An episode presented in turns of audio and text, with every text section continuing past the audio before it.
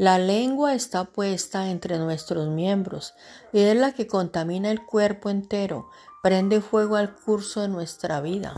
Las expresiones negativas comienzan con pensamientos negativos. Por ejemplo, digamos que un empleado escucha el rumor de que la empresa para la que trabaja va a despedir a algunos empleados, por lo que empieza a pensar. Cada vez que las cosas empiezan a estar bien, algo malo siempre sucede. Luego dice, probablemente voy a perder mi trabajo. Mis pensamientos solían ser tan negativos, lo que causaba que mis palabras fueran negativas, lo cual todo lo, cual eh, todo lo malo se reflejaba en mi vida. Finalmente decidí cambiar mi forma de hablar y dejar de hablar tan negativamente.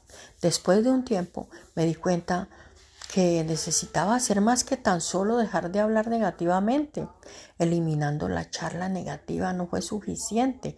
Tenía que comenzar a pensar positivamente. Nuestros pensamientos positivos y negativos nos hacen hablar palabras que darán forma a nuestro futuro. Cuando hablamos cosas incorrectas, puede ser como un fuego en nuestras vidas.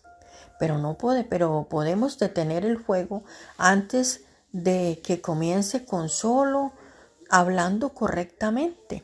Podemos detenerlo y solamente podemos hablar bien cuando pensamos bien. Solo podemos hablar bien cuando pensamos bien. Te insto a que llenes con el amor de Dios y deja que Él fluya en tus pensamientos y te lleve a un estilo de vida de palabras y pensamientos positivos. Por favor, repite conmigo. Amado Dios, quiero hablar palabras positivas y, vivificantes basadas en ti. Te insto, te invito, te invito a llenar mi mente y mi vida de ti, amado Dios. Quiero tener una mente renovada y así poder complacerte con las palabras de mi boca.